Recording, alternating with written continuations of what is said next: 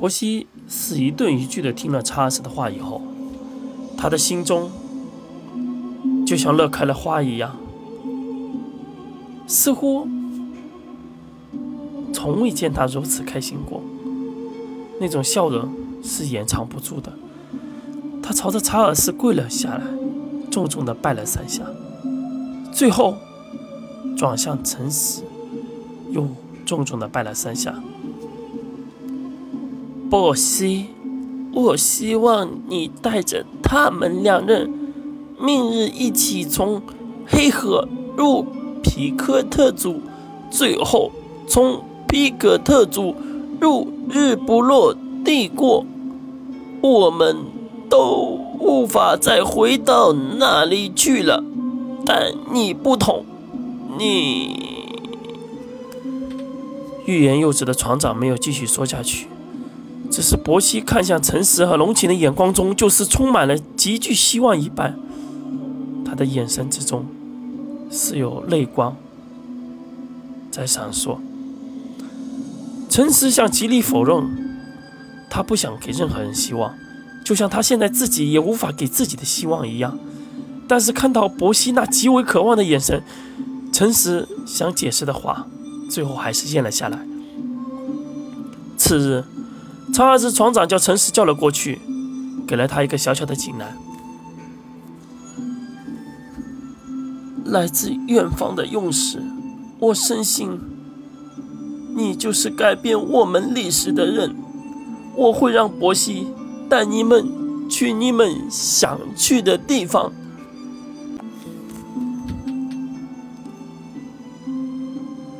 黑河之上，几处河流。交汇的前方，一艘小舟孤独地漂泊着。陈实坐在小舟之上，眼里看着手中的锦囊。这是查尔斯船长交给他的锦囊，只有在踏上日不落帝国方能打开。陈实盯着锦囊，仔仔细细地看了一会儿，收入了怀中。小舟之上，除了陈实，还有在旁休息的龙琴。至今在小舟之上，已经漂泊三日有余。每当问起伯西有关皮克特族之事，伯西皆不在回答的范围内，通常以一些其他的语言搪塞而去。久而久之，伯西便在时间极为枯燥和漫长之中度过。久而久之，三人便在这些许漫长的时间和枯燥中度过，直到第五日的到来。伯西高喊着来自他们民族语言和欢呼的方式，那个笑容之下充满了对家乡的怀念，可却在逐渐靠近上岸的过程中，那真实和期盼的笑容却又被另外一种冷峻的神情所取代。他转身面向陈实和龙琴，尊敬的逝者大人，这便是我的故乡皮克特族。只有在这里，才可以躲开密集防御的日不落帝国边境军，而进入日不落帝国，便就是从这里开始。说完之后，伯西朝着龙琴。而陈实又深深的鞠了一躬，就似乎将所有希望都已然放在了陈实身上。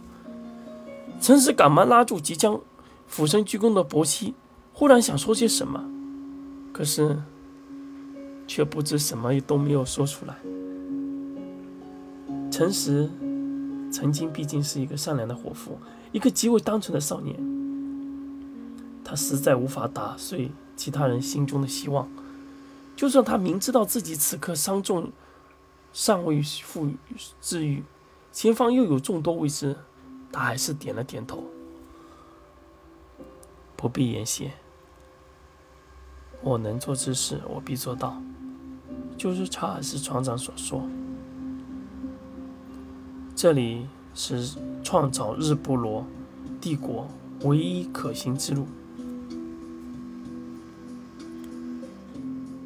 伯西也不是一个犹豫之人，当即在小舟靠岸之后，引陈实和龙琴上岸。